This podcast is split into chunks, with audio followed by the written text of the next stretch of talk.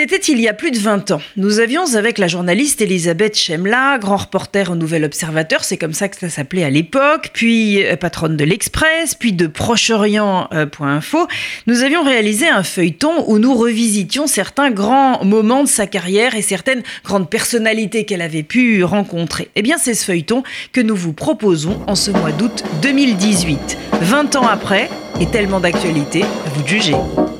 Les carnets de route d'Elisabeth Chemla. D'Alger à Jérusalem, de Johannesburg à Hollywood, de Paris, capitale de la France, à Strasbourg, capitale de l'Europe, 30 ans de journalisme, d'engagement, de rencontres. Carnet de route, carnet de vie, un feuilleton d'RCG.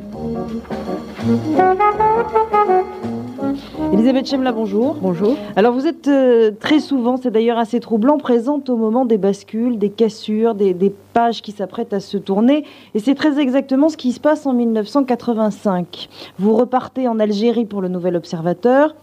Initialement, je crois, vous vous rendez sur place pour faire un papier sur les mères françaises dont les enfants ont été enlevés par, euh, par leurs pères algériens. On voit d'ailleurs que plus de dix ans après, le, le problème reste d'une actualité euh, brûlante. Et si je dis initialement, c'est qu'en fait, sur place, un autre sujet s'impose véritablement à vous, celui d'une Algérie entre le roc et le Coran. Alors, qu'est-ce qui vous alerte? Qu'est-ce qui vous détourne? Qu'est-ce qui fait que votre enquête initiale, finalement, change d'aspect? Change pas vraiment d'aspect, car je fais le, le, papier sur, euh, sur les mères dépossédées de, de, leurs enfants. Mais comme ça arrive très très souvent dans, dans ce métier, euh, quand on a en tous les cas une disposition à essayer d'observer sans a priori ce qui se passe autour de soi, donc comme ça se passe souvent dans ce métier, je, en même temps que j'enquête sur, sur ces mères, je me rends compte que quelque chose est en train de bouger dans la société algérienne.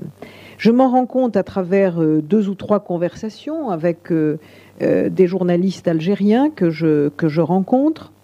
Je m'en rends compte à travers la rue, c'est-à-dire que je vois à la fois exploser démographiquement la jeunesse. Les rues d'Alger sont pleines, pleines, pleines, pleines de jeunes.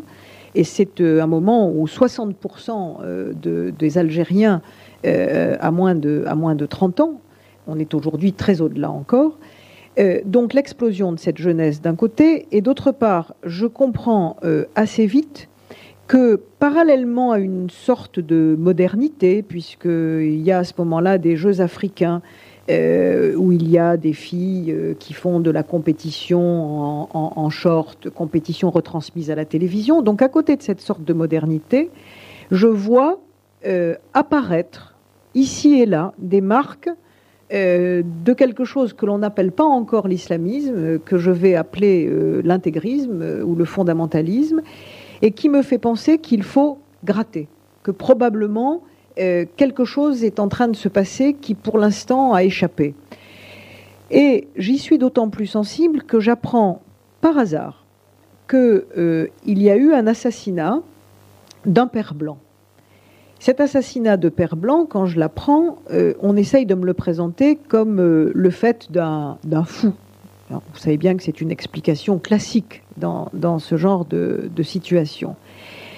Et je ne sais pas pourquoi réellement, mais je n'y crois pas. Et j'ai la conviction que ce Père Blanc a été euh, exécuté et qu'il a été exécuté par des hommes de la djihad parce qu'il est en terre euh, algérienne et musulmane le représentant d'une autre religion, donc un hérétique.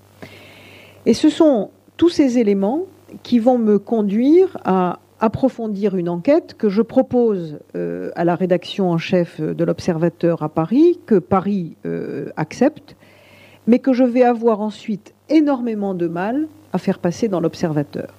Car en effet, l'enquête que je mène me conduit à faire en 1985 ce papier qui s'appelle L'Algérie entre le roc et le Coran et qui est probablement le premier papier de la presse française qui dit attention, euh, en Algérie, au-delà de ce FLN dont on continuait tous à parler, au-delà de l'explosion démographique, il y a tout un certain nombre de problèmes qui font qu'est en train de monter une vague intégriste. Parce qu'il est clair que ce papier que vous écrivez donc en 85 est à contre-courant de tout ce qui se fait et se dit en France. Oui, bien sûr, puisque euh, notamment euh, les journaux de la gauche française et, l'Observateur en, particulier euh, ont, totalement accompagné, je dirais, l'aventure FLN. Donc, dans cette mesure, ils, défendent une Algérie qu'ils croient laïque, plus ou moins de bonne foi.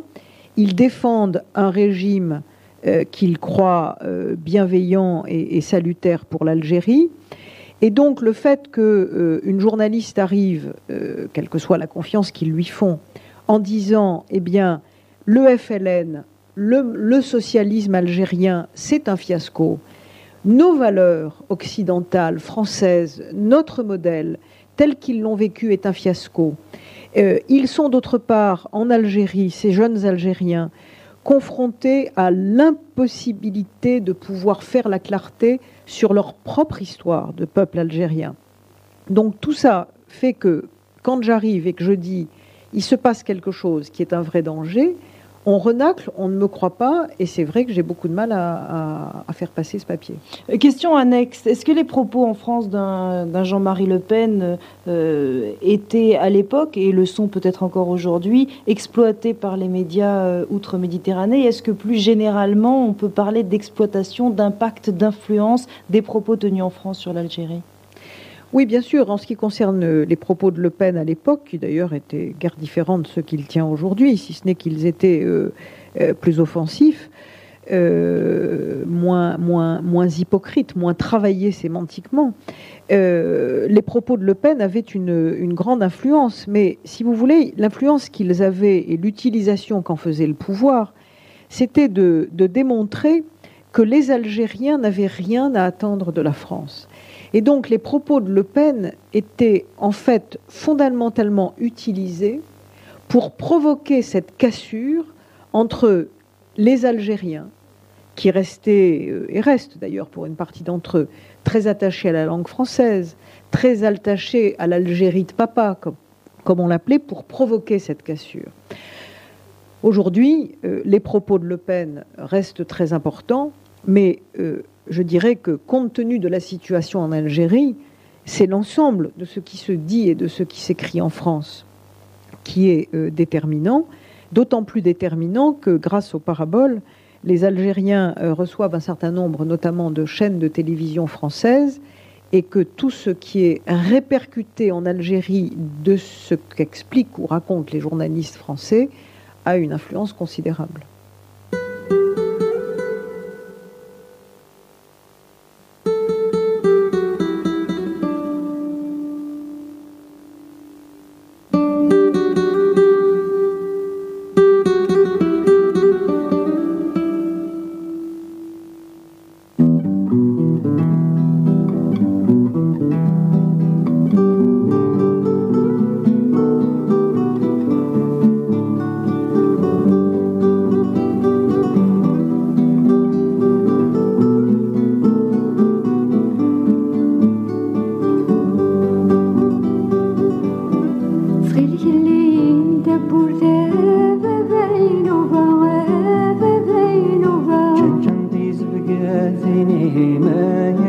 غريب عاد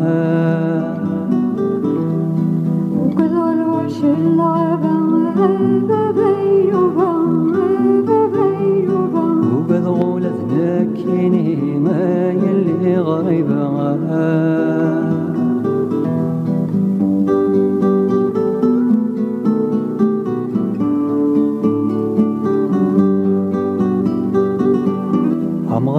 سلد قبر وسليد سيالة يزيزين ميسي تحبير القوت وسندق قرص الزين.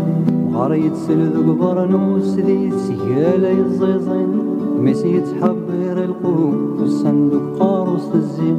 سليد ذفير وزطاط ساليتي جبالين علاش الزين ديت مغرس صغار تقديمين.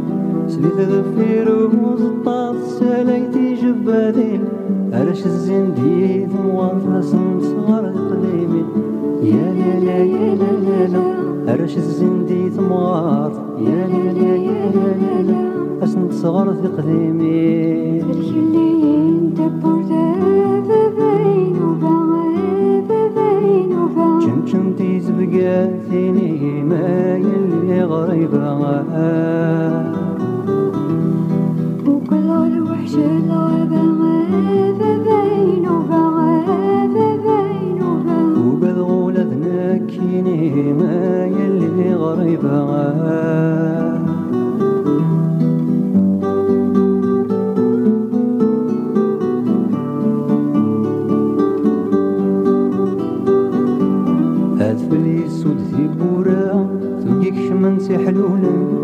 عاد تسرقو تفسو ثقور يدرى الحجبان فلي سود ثيبورا ثقيك شمن حلولا جبعت تسرقو تفسو ثقور يدرى الحجبان ملاق جمورا تسف في ذكرا كيني ذنين ملال داكوات وخامي تماشاه وتاد سلان ملق جمورا في راكيني دنيان ملال داك واث وخاميث ما شاهو تسلم يا لا لا يا لا لا لا ملال داك واث وخام يا لا لا يا لا لا لا ما شاهو تسلم فالخليين تبور دابا بين وبعاد بين وبعاد شمشم تيز بقاثيني ما يلي غريبة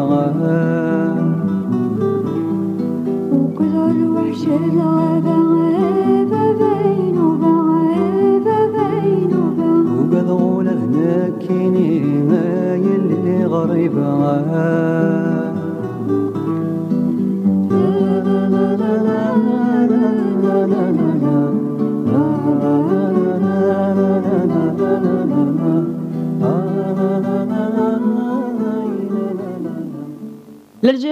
C'est aussi Khalida Messaoudi. Nous y reviendrons lors de notre prochain épisode. Rapidement, euh, qui est-elle? Comment la rencontrez-vous? Je la rencontre euh, il y a deux ans et demi maintenant. euh, à l'observateur, elle demande à me voir parce que elle vient d'être blessée dans une manifestation démocrate à Alger. Elle a le sentiment d'être très isolée, que les Algériens et les Algériennes sont abandonnés de tous. Et dans un avion, elle a lu un papier que je viens d'écrire pour défendre Taslima Nasrin. Donc elle vient me voir à l'observateur et elle me raconte euh, le drame algérien. Euh, elle me le raconte tel qu'elle le voit, tel qu'elle l'analyse, euh, en m'expliquant évidemment le, le rôle qu'elle y joue. Et je suis sensible à beaucoup de choses dans tout ce qui se dit là dans mon bureau. Je suis d'abord sensible à, ce visage très noble de, de guerrière kabyle qui me rappelle euh, cette Kaïna, la reine judéo-berbère dont j'ai souvent entendu mon père parler euh, dans ma jeunesse et d'ailleurs plus tard, à qui elle ressemble, il faut bien le dire, énormément. Je suis sensible aussi au fait qu'elle est euh, à la fois profondément algérienne, musulmane, laïque, démocrate, et que finalement, elle est une sorte de, quintessence ou de, réussite euh, presque parfaite de ce que je crois moi-même qu'aurait pu être euh, une Algérie qui n'aurait pas évolué comme elle a évolué. Khalida Messaoudi, qui vit donc en Algérie, et vous-même, faites sur l'Algérie une double erreur. Alors qu'est-ce que vous ne voyez pas chacune?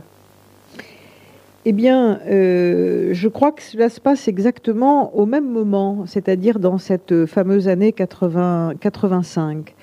Euh, je vais commencer par, par moi. Euh, je ne vois pas, dans, au moment où, je mets le doigt sur cet intégrisme dont nous parlions tout à l'heure, je ne vois pas que le code de la famille qui a été adopté en 1984 par le gouvernement algérien de l'époque, euh, en fait, met les femmes algériennes en, esclavage et que c'est une terrible régression. Je commets donc cette erreur. Et dans le même temps, Khalida, à Alger, Khalida que je ne connais pas et qui va me le raconter euh, 15 ans après, évidemment, elle n'est pas passée à côté en tant que féministe euh, de ce code de la famille et de ce qu'il représente, mais au même moment passe à côté de la montée intégriste. Et elle va raconter avec euh, une, probité intellectuelle euh, remarquable euh, dans, notre ouvrage. Comment Khomeini arrive en Iran, qu'il s'y passe tout ce qu'il s'y passe, et qu'elle ne comprend pas, comme d'ailleurs la quasi-totalité des, des, hommes et, des femmes algériens, qu'elle ne comprend pas ce que cela signifie pour euh, l'ensemble du monde musulman, la menace potentielle. Euh, et elle raconte également très bien dans, dans, ce livre comment elle passe aussi à côté de ce qui arrive en Algérie même. Ça n'est que de nombreuses années plus tard qu'elle va vraiment, qu'elle va vraiment le, comprendre. Et je crois que il, est, enfin, à la fois rare et, je dirais singulier que euh, nous nous rencontrions ensuite euh, en nous parlant euh, l'une l'autre de l'erreur que nous avons commise à ce moment-là et qui probablement explique en partie, je parle de l'aveu que nous nous faisons de ces erreurs, qui explique en partie que nous, nous soyons parfaitement comprises, c'est-à-dire que l'une comme l'autre, nous savons que on peut avoir euh, un esprit en alerte, euh, une conscience relativement euh, vive des, dangers, mais qu'en même temps, il y a toujours un moment où on baisse la garde, ou bien où l'intelligence que l'on a d'une situation n'est pas suffisamment aiguë pour percevoir, en percevoir tous les aspects. Est-ce qu'on peut dire aujourd'hui que l'Europe se construit et que l'asphyxie gagne l'Algérie? Incontestablement, l'Algérie est dans une impasse. Donc pendant que l'Europe se construit euh, dans la difficulté, mais en tous les cas dans la paix, il est certain que l'Algérie euh, est plongée dans une dans une barbarie euh, terrible, mais qu'elle n'est pas seulement plongée dans une barbarie terrible, elle est plongée dans une autre barbarie qui est la permanence, la pérennité de ce pouvoir algérien pouvoir algérien qui a mis le pays en coupe réglée, pouvoir algérien qui a été obligé de donner tant et tant de gages euh, aux islamistes qu'il finit par être islamiste lui-même et que l'on ne s'en rend pas assez compte. Pouvoir algérien qui n'assure même plus et qui n'a d'ailleurs en fait jamais assuré euh, la sécurité euh, de ses citoyens et jamais fait régner le droit. Qu'on me comprenne bien, je ne mets pas sur le même plan l'intégrisme musulman du GIA, des GIA et du FIS sur le même plan que le gouvernement algérien. Mais je dis que l'Algérie, aujourd'hui, est dans une impasse qui est l'aboutissement cruel de deux inepties, de deux dangers, de deux échecs, de deux totalitarismes l'un le totalitarisme de, euh, religieux du fils et l'autre la dictature militaire. Lors de notre prochain épisode, nous vous suivrons Elisabeth Chemla ainsi que Khalida Messaoudi en Israël.